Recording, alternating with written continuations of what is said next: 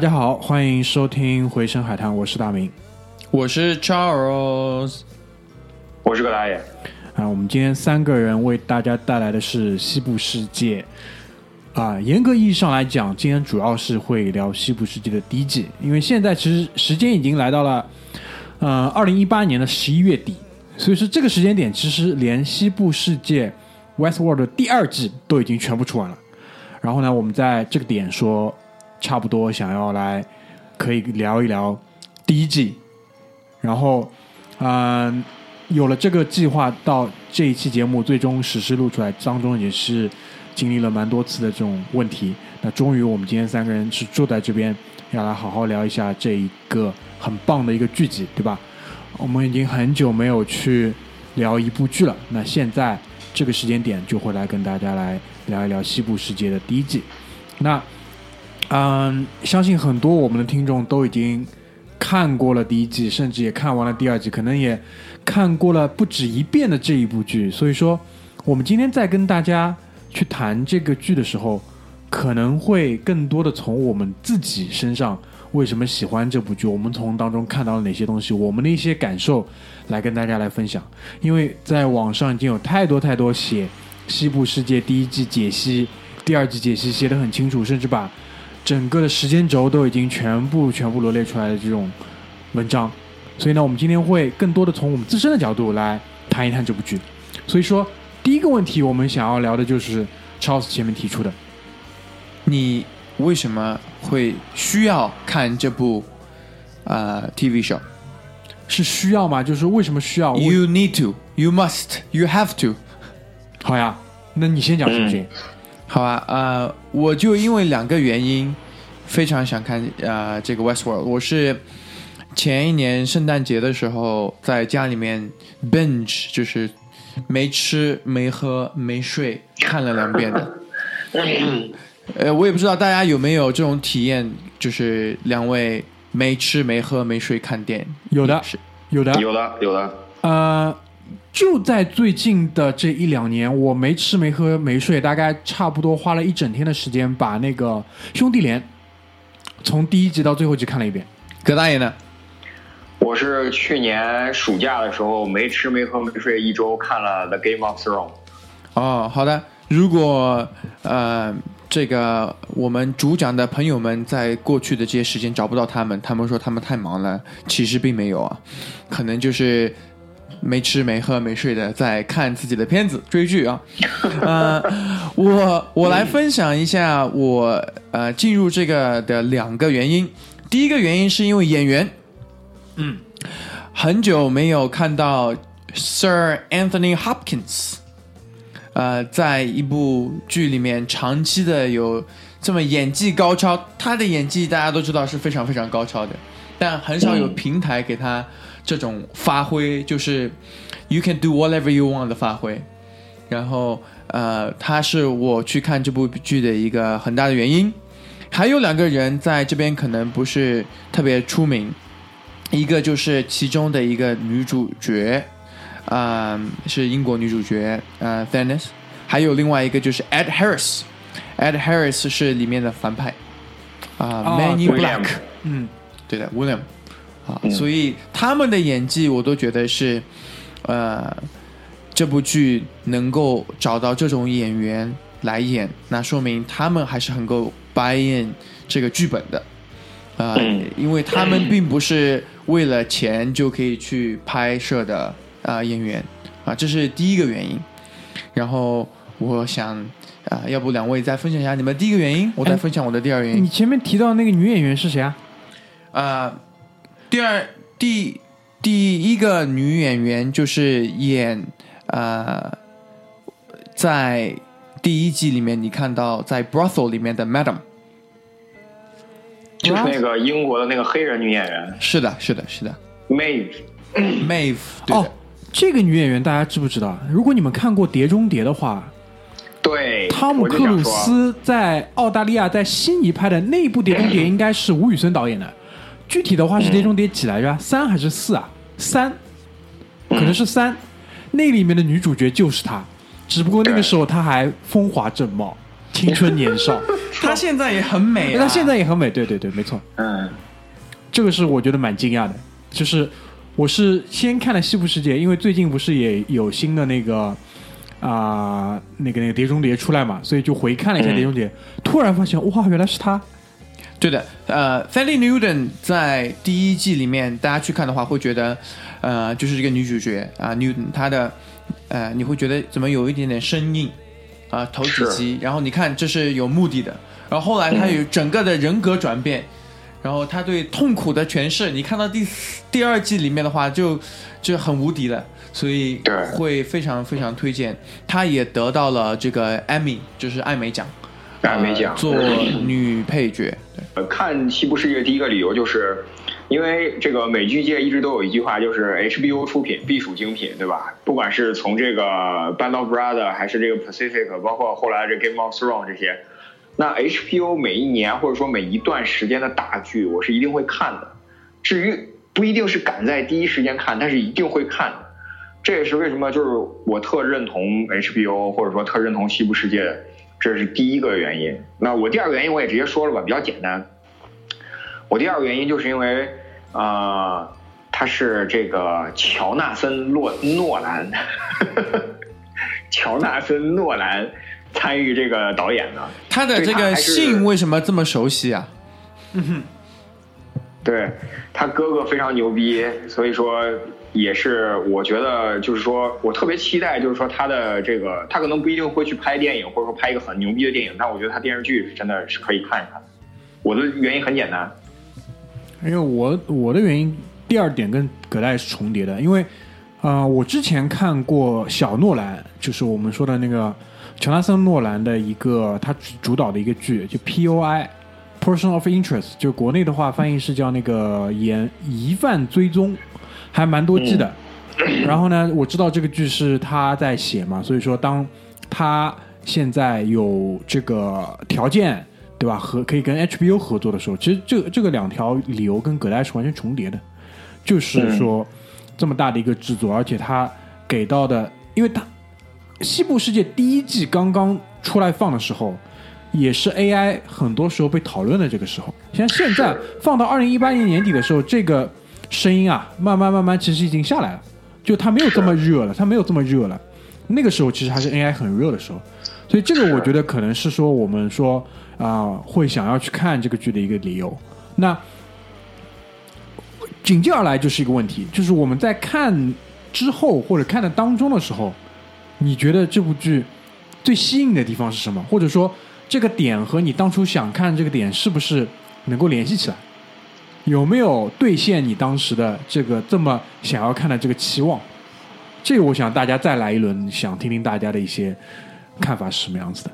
好啊，我的第二个原因就是，其实大明呃，就是 right on the money。嗯，Jonathan Nolan 呢，呃写的一个剧本，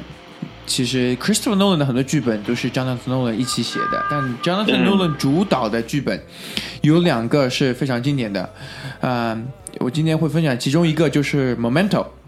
呃，记忆的碎片。记忆碎片。呃，Christopher Nolan 跟 Jonathan Nolan 在去芝加哥的车上，呃，看了他弟弟就是 Jonathan Nolan 写的一个短故事，叫 Memento，、嗯然后才编了这部电影。那 Memento 的看法呢，就是你可以正着看、倒着看、倒着看、正着看，它是一段碎片记忆回到头，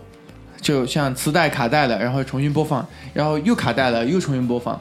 然后呃，在看这个 Westworld 西部世界的时候，嗯，就是会有不断的镜头同样的播放，你每一次看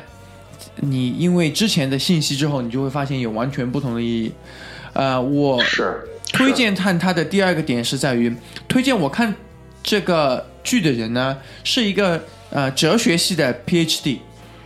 我操，对的，我的一个表哥的朋友，他是哲哲学系的 PhD，他就说啊、这个影片非常好的诠释了很多 existentialism，就是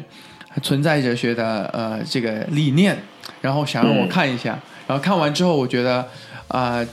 特别是 Anthony Hopkins 在从开始一点一点的把呃这种机器人和人呃伦理道德呃最呃的 end goal 最终目的和他的梦想分享出来的时候，我就觉得哇，这个真的是有达到呃当时的推荐的目的，呃非常有哲学意味。对对。就是葛大爷呢？啊、我我前两个点已经讲了，那我就直接接着你刚刚说的，因为呃，吸引我看这这部剧的这个最开始的这些一些精彩的元素，或者说我能我能想到的，当然我没有查尔斯那么有学问，能看出来这里边有存在主义哲学啊这种思想，但是我是觉得，首先我确实特别喜欢他的这社会设定，或者说这种剧情的整个宏大的设定，就是在那种未来世界的那种感觉一样。然后，但是又恰恰是未来世界中的一部桃花源，就是人们可以在这儿来恣意妄为。那里边我印象最深的就是推荐，强烈大家推荐去看的，就是我刚刚在线下跟查尔斯讨论的女主角。我不用观众朋友们知道女主角的真名叫什么，你只需要知道她演的，她我估计是目前为止，截止到二零一八年底的时候，她这辈子演的最成功的角色就叫 Dolores，非常非常非常的厉害。就是那个细节，我跟查尔斯讨论，就是他有一个镜头，大概在第三集的时候还是第四集的时候，他需要拍一个这个苍蝇在他眼球上来回就是爬爬过他眼睛的时候，这个镜头是真切的拍的时候，我就感觉我操，这个演员真的非常伟大，非常伟大。我来放慢一下葛大爷说的，就是嗯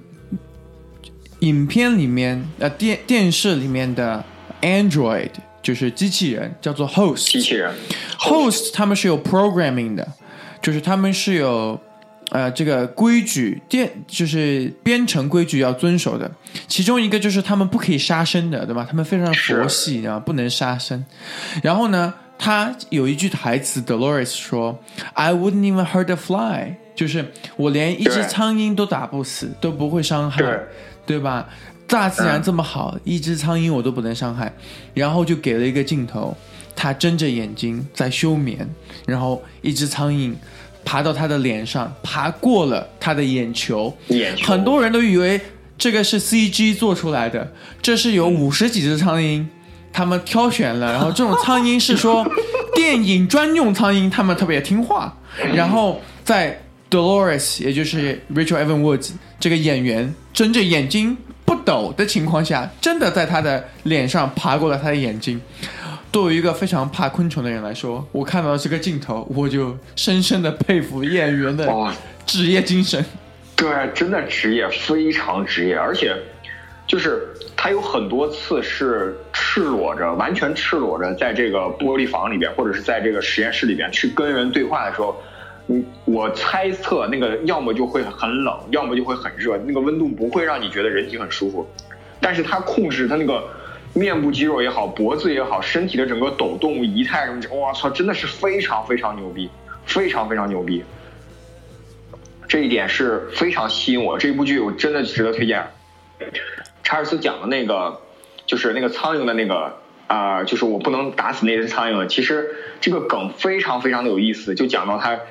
这个剧集推进的时候，就是像查尔斯说的那样，他不断不断不断不断的重复一就是一些固定的镜头，但是他每一次重复的时候，都比如说他会往前像读进度条一样，会往前走百分之一。但是那每百分之一走的时候，就让你觉得哇操，原来是这个样子。然后就是之前的百分之多少就白走了，就你要重新认识一遍，非常过瘾。就是说，其实它的这个整个镜头的语言是比较慢的，但是是当你回过头看的时候，特别我现在所谓的，当我回过头看的时候，就是我第一季、第二季全部看完，又看了大量的这种解释的时候，当我回过头去看的时候，没有一个镜头是浪费的。是没有一个镜头是浪费的。没有一个镜头就是 Nolan 兄弟的一个对呃 signature，就是没有一个镜头是浪费的。这个后面其实有一个呃哲学理念，我跟大家分享一下，来自于尼采啊，叫做 eternal return。eternal return 就是说，呃，你看现在的呃社会的话，呃，你生活中最大的痛苦就是 regret，就是呃后悔。你每做一个决策的时候，就会有呃 opportunity cost 机会呃成本。机会成本，那呃，如果没你想象如果没有了呢？就是你可以一件事情，你可以把全世界的所有 burger 都吃过，所有电影都看过，所有地方都旅行过，然后以不同的方式旅行过，来呃，这个海岛的日出日落每个版本你都看过了。那尼采问的问题就是：那人生还有意义吗？啊，那人生还有意义吗？啊，那呃，他给的答案就是在突破呃这个传统文化价值的答案。啊、在他说上帝已经死了，我们杀死他之前，他给出的结论是：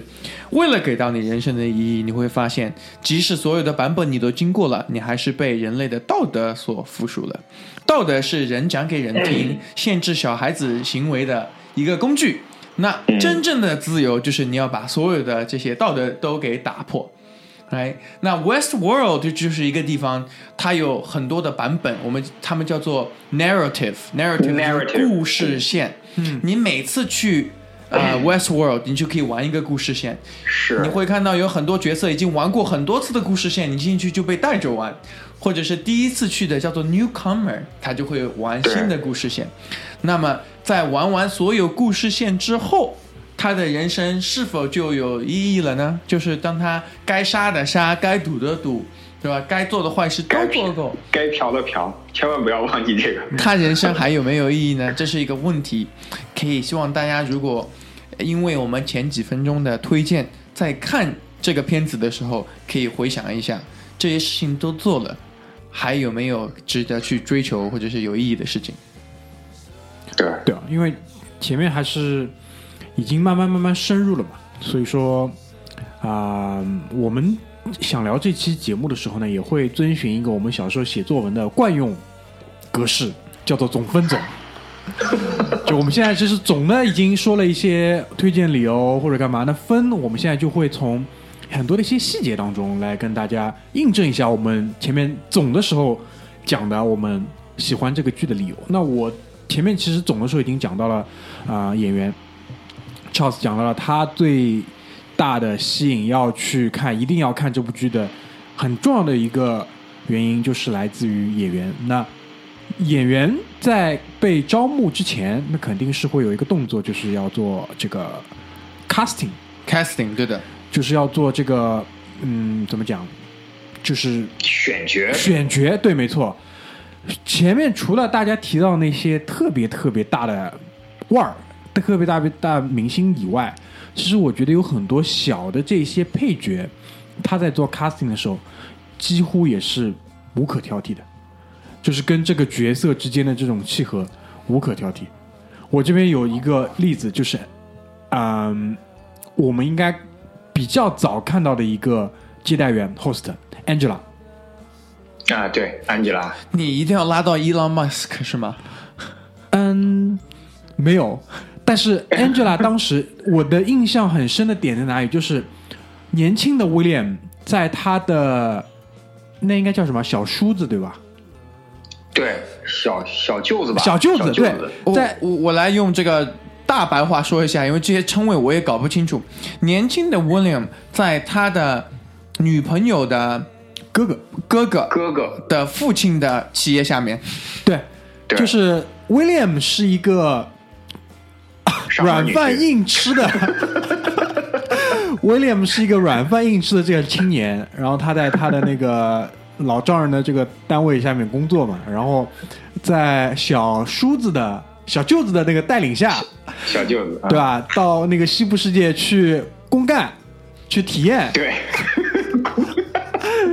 然后就是接待员 Angela 就出来，那个时候一套白色的那个衣服真的太厉害了，包括，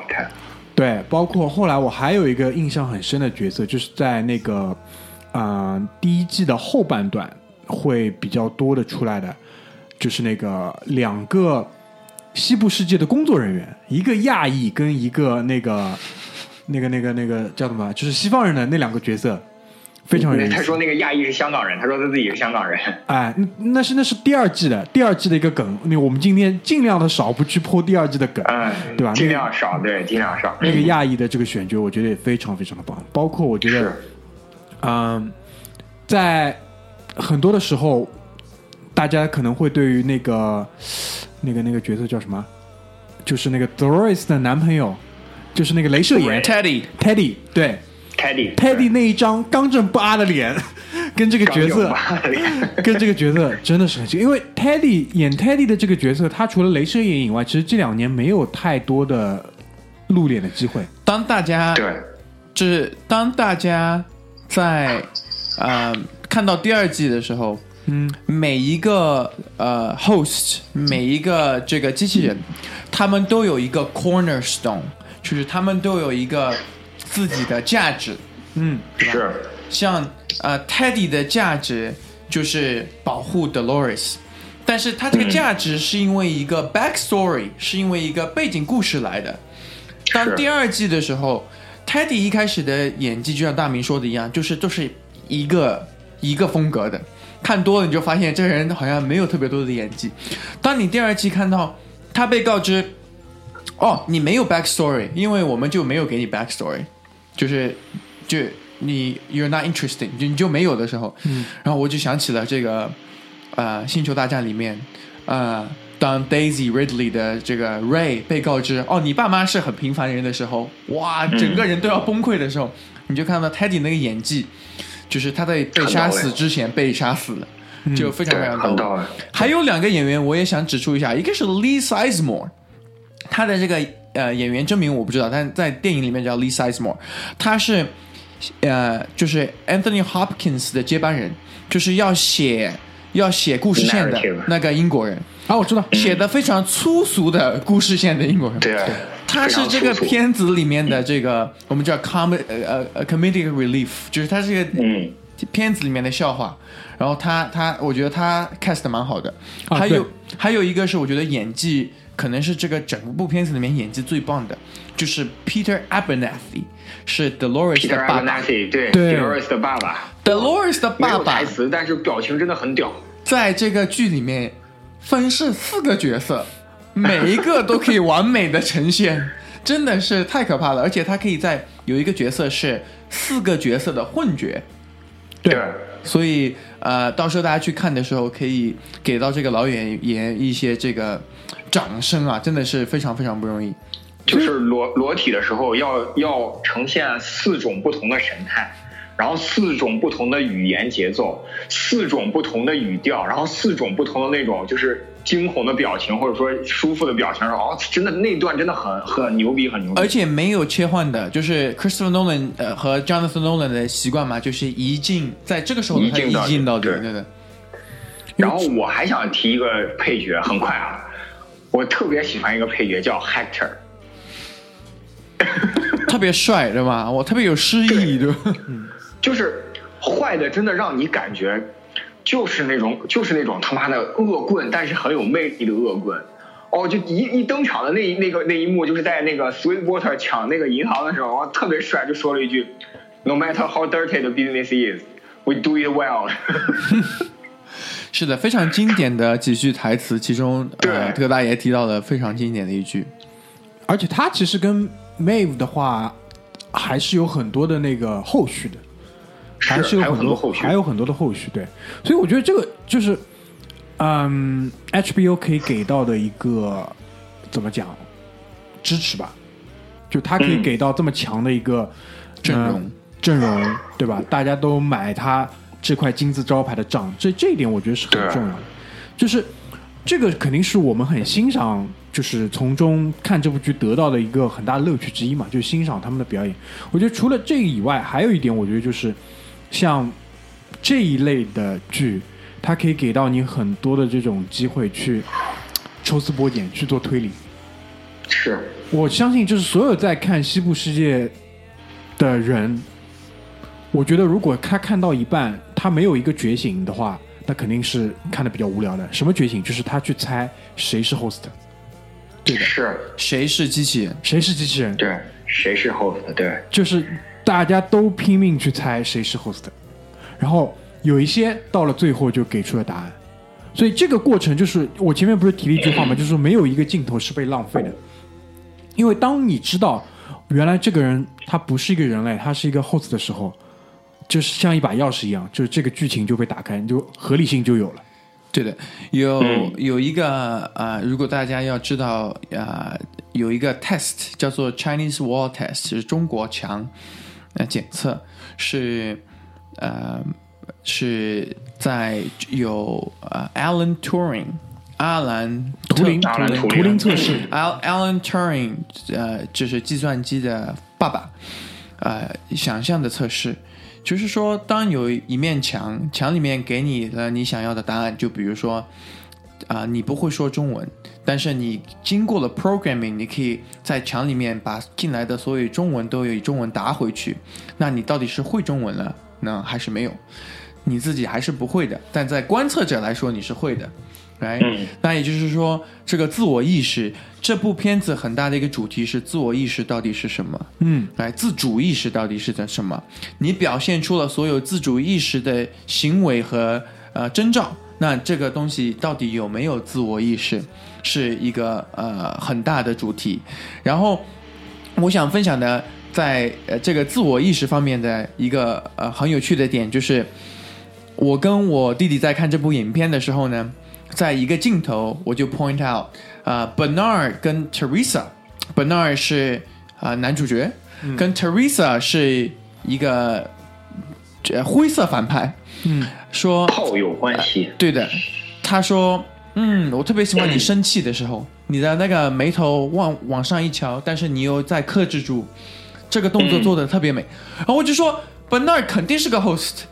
微观表情。不管你训练多少年，不管你是个 programming 的 expertise，你是看不出来的，你不会是去去注意去看的。他绝对是个 host 是。我弟已经看过一遍了，他就没有发声，我就知道 我是对的，所以我特别喜欢看。我的自我意识就是我特别喜欢看能够证明我是对的的剧。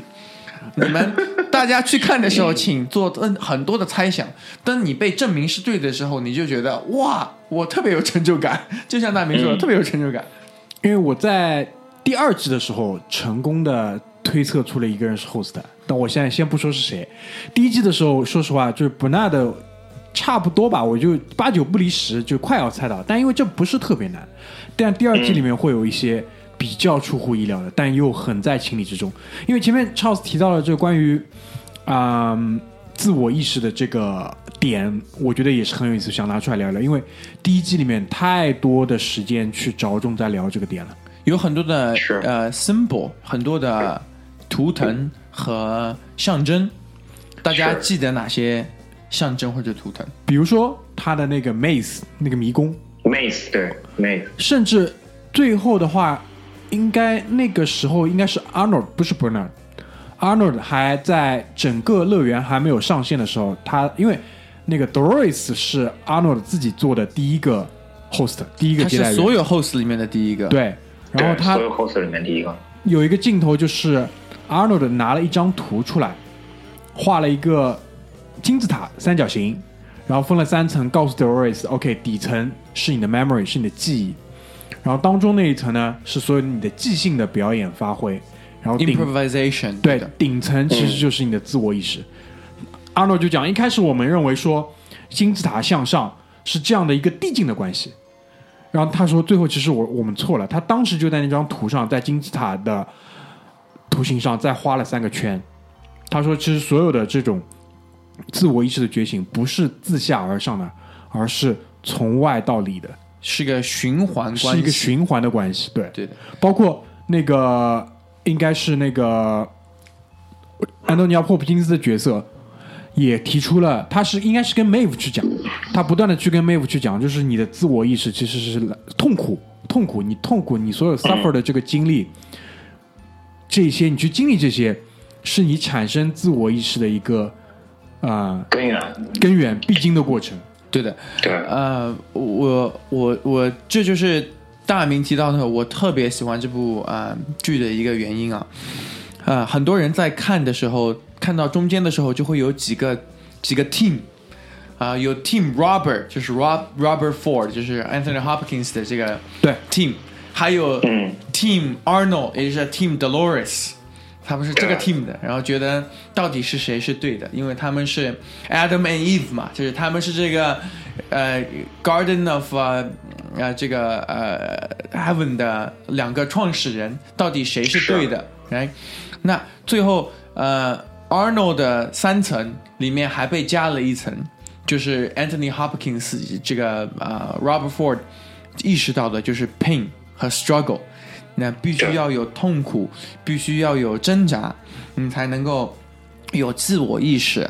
嗯，然后他把这个理论叫做呃 bicameral mind，哎，the bicameral mind。嗯，我在呃分享呃更多之前呢，就是想最后给大家分享一个很小的一个彩蛋啊。嗯，有一个弗洛伊德心理学，就是 Freudian psychology 的呃后女女女心理学家，是她的一一个进阶的传人，叫做 Melanie Klein。Melanie Klein 研究的是儿童心理学，她就是说，嗯。一个小孩刚生下来的时候是没有自主意识的，嗯，他跟小动物一样的，他怎么产生了自主意识呢？他就通过了弗洛伊德说，感情爱和恨是一把剑的两边，哎，然后他就说是因为 pain，是因为痛。苦痛苦，因为 struggle，因为吃不饱，因为要哭，因为他和他的呃他的 satisfaction 就是他的快乐和他的本体有了脱离，就是外面的世界跟里面的世界在小孩生下来的时候是是一体的。当他可以界定什么是外面的世界，就是我要吃的，我我我温度不够的啊、有爸爸妈妈了，有我了，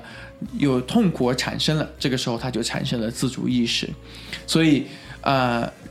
一部好莱坞的剧竟然会有一个这么深的一个心理学彩蛋，我也觉得哇哦，不可思议。就除了这个以外，我不知道你们还有印象吗？就是也是第一季应该靠后半段的时候，在那个、应该也是 Robert Robert 在跟谁介绍，就是他们最早的那个办公室里面，在 Arnold 工作的那个 office 办公室里面，在墙上挂了一幅画，你们还有印象是什么画吗？记得对啊，那幅画是《创世纪》，对，米开朗基罗的《创世纪》，然后他就在解释这幅画，当时也是在讨论自我意识，我记得。就是讲说，嗯。一边是那个上帝嘛，就画的右右边是上帝，然后上帝的周围还围绕一些天使，然后整个他们那半边那个画面，在这幅画被创作出来的多少年之后，有一个医三百年生，后，嗯，有个医生就看出来，原来那半边像个大脑一样，对的。像个大脑一样。他的台词是说 “the divine gift”，对吧？在基督教里面，divine gift 来自于上帝的礼物是生上帝的礼物，天赋，对的，上帝礼呃，上帝礼物是生命，哎，生命和自由选择意识，也就是自主意识。嗯，哎，他说的 divine gift 不是来自于上帝，是来自于你自己的大脑。大脑，又是一句像弗洛呃像尼采说的，就是我们把上帝杀死了，因为不需要他的存在，你是自己大脑想出来的东西。哎、我觉得还有很多，就是刚刚呃大明提到的，这是一个 symbol，这是一个这个象征。葛大爷这边，你有没有一些你记得住的这种意识性的东西？嗯，我记得住的意识性的东西，或者说特别有那个意义的，不是特别多。但是就是刚刚你讲到那个呃 Peter Abernathy 的时候，我就想到他盯着那个老照片看了很久。我不知道你们有印象没有？就是那个 William 的老婆的一张非常破旧的老照片，嗯有印象吗？有印象？我觉得那个是 我第一，我就是我很早之前看第一遍的时候，我不知道那是威廉姆的老婆。我看第二季的时候，我有印象，然后我这一次再回过头来看的时候，我发现哦，那是威廉姆的老婆。然后我就觉得这个点就是，就是这个意思是不是就意味着威廉姆相当于是迷失了自我？因为其实他是非常非常喜欢他老婆，或者说至少他因为有了他老婆才有他今天的。但是他在这个地方他就扔掉了，他丢掉了他老婆。对，肯定是有这种含义的。呃，刚才也说到的是，呃 Peter Abernathy 可能是第一个就是醒醒过来的 host，是因为他发现这个世界，呃，这个这个人不是来自于这个世界，他就开始妄想了。哎，对那外面世界是什么？这又是一个 symbolism，就是呃呃柏拉图的呃《理想国》里面的一章叫做呃 Phaedo，里面写了。呃，如果有一群人，他们从小出生看到的都是一面墙，墙上的影子，哎，那就像一张照片，呃，那这就是他们所有知道的 reality，这是他们所知道的真实世界。有一天，如果他的 chain，他的手铐、脚铐被解开了，可以看到三 D 的生活，看到阳光了，那他是选择回去告诉他的同伴，这不是真的世界，还是啊、呃就离开呢？第二季你就会看到 Maeve 整一个人，从第一季结尾的时候遇到的就是这个 Allegory of the Cave，就是柏拉图《理想国》里面的这个洞穴世界。我是回去呢，还是一个人就走了？对，因为对第一第一季的结尾，其实他们在一路上就是 Maeve 带着两个呃亚裔跟那个工作人员，两个工作人员一路上一路上通关，像杀敌一样杀杀杀杀到最后，他们来到了 Berna 面前，对，然后 Berna 打开那个 iPad，哦不是 iPad 平板，就在那边看，哎，他说这现？在像的，现在像 iPad Pro，因为没有按键了。对啊，他说你这个程序其实有人帮你改过来，人家帮你新加了一条故事线，说你要那个大逃离要逃离。但是当 Maeve 坐上那列高铁的时候，哦，不一定是高铁，对吧？高铁是是是高铁，磁悬浮坐上那列高铁的时候，Megalith，他走的时候连包都没拿，就立刻回来了。这个时候才是他自我觉醒的开始。对的，对，因为因为呃，第二季就像大明说的，Anthony Hopkins 其实透露了 Maeve 是他最喜欢的，对。他最喜欢的 character，然后呃，他最喜欢的 character 其实他已经给了他一个故事线，你就出去吧。去解放外面的世界，对吧？去去统治外面的世界，但是 Maeve 做了一个自主的选择，回到了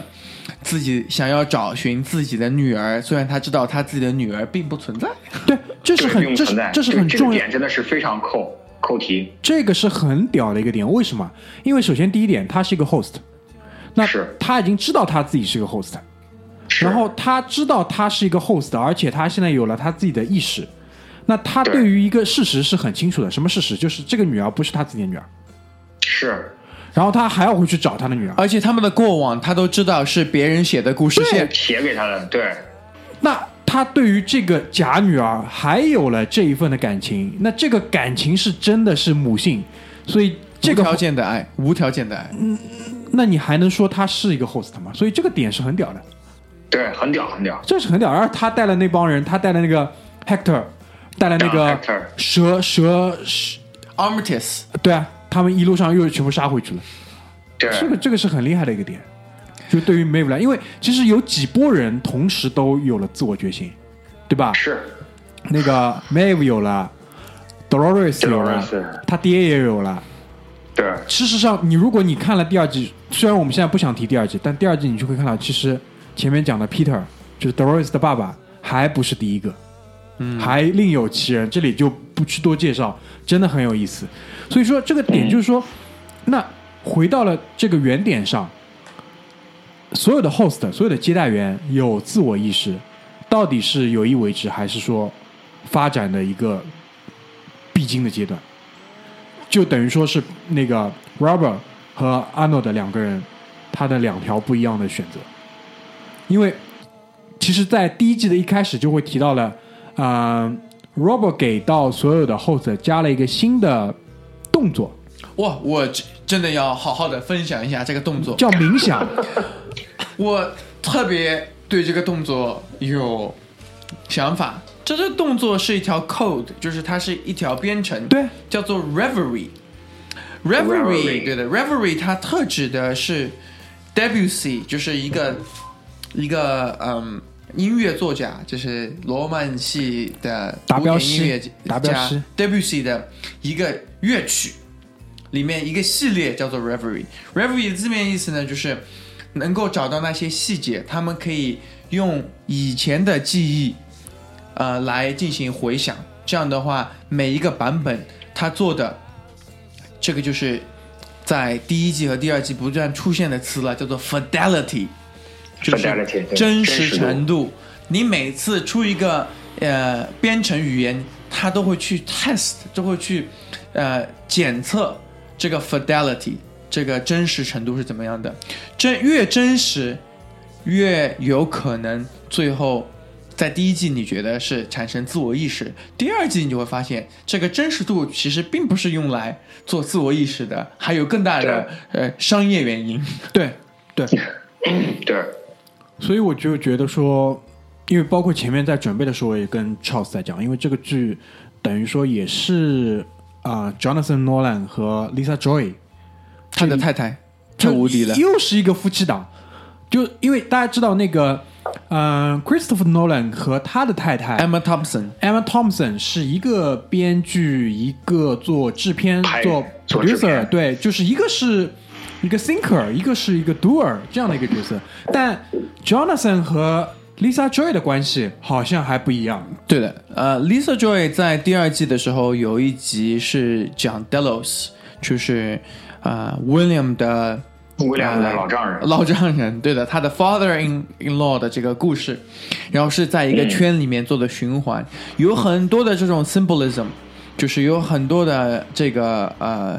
意意识性和象征性，是他第一部呃导的影片，真的是非常非常的棒。然后他自己写剧本也写得很好。我想把我们的这个话题拉回来，其中一点啊，就是音乐。嗯，大家看这个呃 Westworld 的时候，对音乐有没有一些独特的见解？嗯，好听，有很多鄙人才疏学浅，不太懂得其他词，就是好听。对，因为首先第一点就很多次他以一个就是首先钢琴嘛，很多人在弹，对吧？然后很有一些就是自动钢琴，对，自动钢琴，你还记得是怎么弹的吗，葛大爷？就是那个纸，然后它滚了之后带动那个纸，然后呃拨了那个那叫什么，我也不知道那个专业名词叫什么，反正就是拨动那个让那个琴键响。对对对，它有它有一根呃像呃 Braille 就像盲文一样的纸，哎它并不是它并不是五呃五线谱，然后会有激光扫描，然后你就自动播放，对吗？对对对，呃，然后呢，呃，这些歌曲的话，其实呃，如果你去看的话，呃，他的作家就是写《Westworld》的这个写主题曲的，如果你喜欢《Game of Thrones》的话，是同一个作家，他们都是 Christopher Nolan 御用呃这个呃音乐家 Hans Zimmer 的学徒。哦，是不是那个、哦那个伊朗裔的还是？对对对，就是他。然后呢，他在写的时候呢，在《Westworld》里面用到了非常多的经典曲目，就是呃美国的经典摇滚乐，特别是来自于一个 alternative 乐队，呃叫做 Radiohead。啊 Radiohead 对 Radiohead，对的，Radiohead 的歌曲在这个里面有钢琴版本演绎出来，也就让你特别美国的观众就会发现是一个西部世界，就是很久以前的，但是放着钢琴版的 Radiohead，就会让你觉得啊，这不是完全的现实，这是超现实的。那其实这个整个 Westworld 就是超现实。对，然后最后呃第一季的最后一幕，呃有我最第二喜欢的 Sir Anthony Hopkins 的台词，他呃就是临终遗言嘛，他说啊、肖邦啊、没有因为死而脱离音乐，啊，对对对对对，他变成了音乐，嗯，right，就是他的 opus，肖邦的 opus，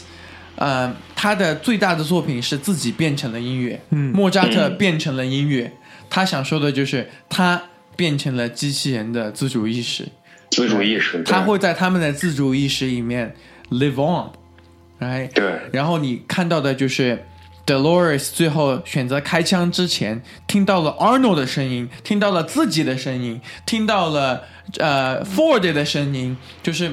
呃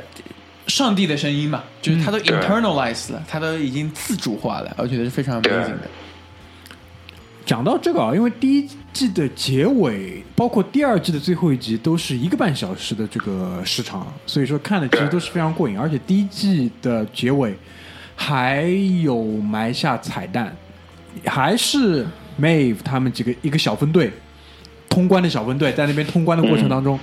我不知道你们还记得吧？来到了一个楼层，里面全是日本武士，Shogun World，、嗯对的，对吧？对然后他还问了那个啊、那个剧作家，应该是问了剧作家吧？嗯，他说这是什么情况？他说这先不跟你说，以后你就知道了。确实也是，这个也是埋下了一个伏笔，就是整个西部世界的园区对外介绍的时候是分几个园区啊？但好像是六个。对的，有好几个园区，它有园区 one two three four five，然后西部世界做的真的也是非常 digital 化啊、这个跟现实生生呃生活的结合的源头有可能啊，我不确定啊，有可能是 Sherlock。Sherlock 这个部剧里面是第一次有屏幕对 iMessage 和 Facebook Message 出来的，嗯，嗯然后啊、这一次呃 Westworld 它有专门一个 website，就是呃你你可以去 www 的 Westworld 去看的，然后你就好像是一个 guest，它里面有宣传片，有说这个 Delos Corporation 是干什么的，还有嗯。有几个园区有什么项目，你可以亲自去 visit，它其实是做一种这种超现实世界的真实现实还原，呃，嗯。然后嗯第二季里面我非常喜欢的就是。啊、l i s a Joy 和 Jonathan Nolan 他们是网上写 post 人的这种深入读者，他们看的非常的深，所以第二季的时候他就 troll 就玩了这个呃网络观影者好多把，哎对然后其实啊、就他打脸嘛，对吧？对打了好几次脸，啪啪响，对的，就每一次那个 Reddit 上，就是西部世界放出来之后，Reddit 上那个帖子是特别特别火，那个社区那个主题永远都特别火。然后每一次到了下一集一更新的时候，这帮人就都歇逼，然后赶紧再往下猜，你知道吗？对的，呃，然后在 Westworld 这个话题上面，我就还只有一个话题，呃，想分享给大家的，就是啊，一一句经常你听到的话是来自 host 给到 William 的，说 The maze is not for you。嗯对对，The maze is not for you。你你们记得有哪些人跟他说这个？？Coming for you。对对对。然后 The maze is not for you，有哪些人说过？你还记得吧？那个小的那个小孩儿，小朋友，对的，哎就小福特呀金发小孩儿，对吧？小福特那个是嗯嗯，然后还有他那个谁？他那个跟班，那个 Lawrence 是吧？Lawrence 是不是也说过？对 Lawrence 和他的家庭都跟他说过，The is not for you。哦，Lawrence 的女儿说过，Lawrence 的女儿说过，就是那个印第安，也不知道是印第安，反正就是那个小女孩说过，对。对的，《The is Not for You》的时候，第一季第一次看和看第二季的时候，我就完全不同的感受。第一季看的时候，我特别能够理解 William 的这个 frustrating，就是特别的气愤，就是他要去找一个目标，怎么又找不到？哎，但是他们说的都是真的，就是我跟你说的是真话，但你不听，因为嗯你的目的、你的目标虽然它不存在，但是 William 的这个目标让它变成我们叫做 tunnel vision，就是他的就是隧道，他的目光只有隧道这么长，看不到隧道外面的世界了。嗯然后第二季的时候，我回过来看，我就会发现，其实 William 很很怕的，因为这些都是其实是 Ford 在说话，就不是那个人他的情节里面的话，而是 Ford 去跟他去说 The maze is not for you，对。所以 Ford 是无所不在的。好，那我再分享一点，就是我对于这个故事，就《西部世界》第一季的这个剧情上的安排，真的是我觉得非常巧妙一点，就是他在最后一集的时候，就一个半小时的时候，我觉得他给每一个团体或者说每一个主线故事人物的安排都非常非常的巧妙，包括大明说的美国的这个通关小队，包括 Dolores 的这个。呃，我觉得其实 Dolores 在第一季的最后一集里面扮演的是终结者的角色，就是把所有把所有这些可能造成你意识觉醒的障碍一开开始逐渐扫除，同时向所有的人打开新世界的大门，开始让你召唤去新世界的这个路。那我觉得还有剩下的，比如说像这个 Hill，对吧？就是那个 Miss Hill，、Charlotte Hill，对，Charlotte Hill 也是开始就准备要去找寻这个真正的这个数据库，然后要去逃亡，因为他怀疑可能这个数据库已经被人转移，或者说其人的意识已经觉醒。我觉得这些所有的线安排都会让你觉得特别自然，而不是那种特别突兀的，就说啊，我一定要埋个梗，我一定要在这个结尾埋个梗，然后好让观众期待下一集。我觉得这个不是，我觉得这个诺兰处理的非常好。对的，我最怕的埋的梗就是之前的信息都不作数了。对，就是出来最后一秒给你来一个添加信息，你就觉得对 what？对对对对，呃，我还有两个点想分享给大家的，非常快啊。一个就是，嗯、很多的美国的作品，特别是以写作者就编剧是做导演或制片人的时候会出现的错误，很难避免的错误，就是他把这种很有雄心、很有这种想法的编剧编得太像圣经了。呃，你们会看到很多的作品里面是会有这样的东西，但是呃，《Westworld》西部世界完全没有的。讲一个经典的镜头，就是还是跟呃 Anthony Hopkins 有关，就是 Rob Ford 在最后的时候，他知道 Dolores 会把他杀死的，但他给了 Dolores 这个选择，对吗？那传统的来说的话，在剧里面就会说啊，这是呃基督牺牲自己给到呃他们呃自由，对吧？给的把所有的这个罪恶带走，然后给到呃机器人自由，但并不是这样的，哎，因为他其实在整部片子里面，他就是上帝，所有人、观众、演员、所有角色玩的都是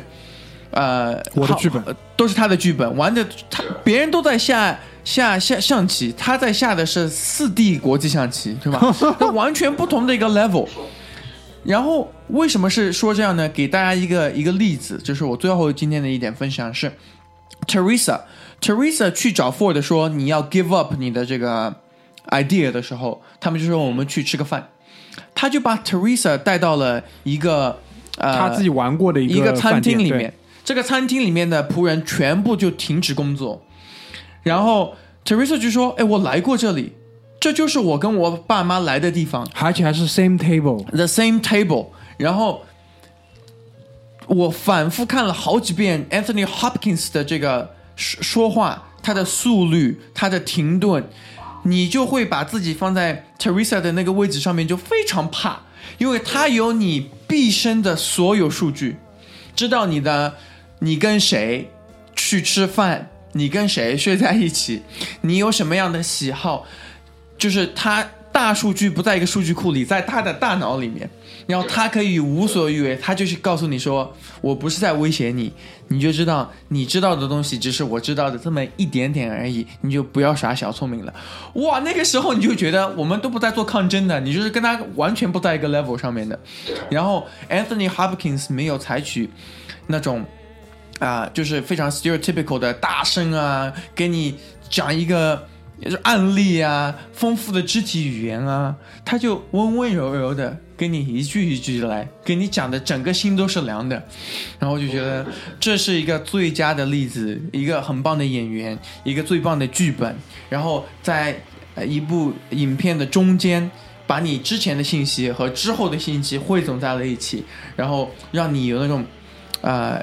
一种害怕，但是又很喜欢这种害怕的感觉。作为一个观影人，这是非常非常棒。因为当那个安东尼·霍普金斯出来的时候，我脑海里第一个跳出来其实就是汉尼拔，对的，就很很多时候会跟这个角色去联系起来，他就自身就自带那种像围绕他身身边的这种迷雾一样，然后他就他就开始表演，因为大量的这些英国演员他是有很强的这种舞台的经验的，对的，他的舞台的经验，他的台词的功底，就是他大量一遍一遍去演莎士比亚的那些剧的时候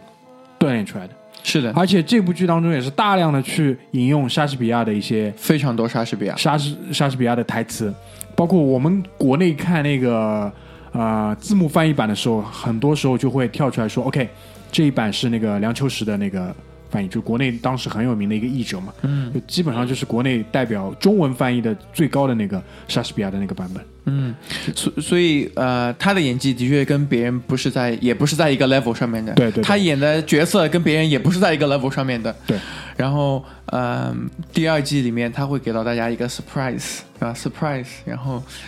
嗯、我们在这个节目的结束呢，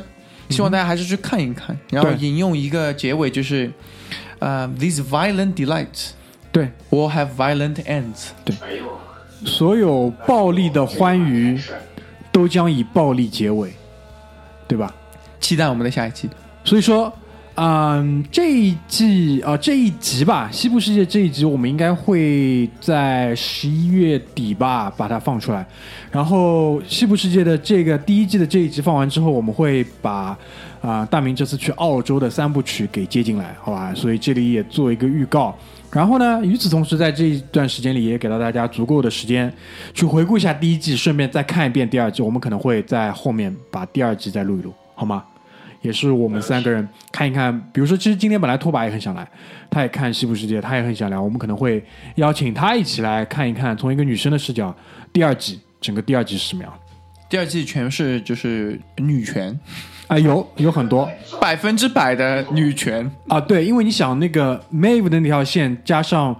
Doris 的，就是通关小队和另外一个那个大部队，都是由一个女性在带领，是。然后他们要去对抗的是一个两个男人创造出来的。Arnold 和 Robert 创造出来的这个世界，对吧？好吧，所以我们今天的第一季的这个聊天可能会结束在这边，然后啊、也跟大家做个预告，就是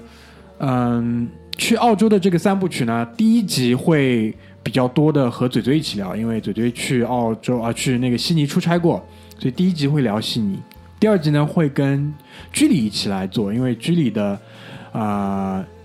在墨尔本呢有朋友，有很多的朋友，亲戚，有很多的朋友，然后他也在那边度假，所以呢，他对墨尔本比较了解。然后第三集我们可能会邀请葛大爷一起，然后邀请可能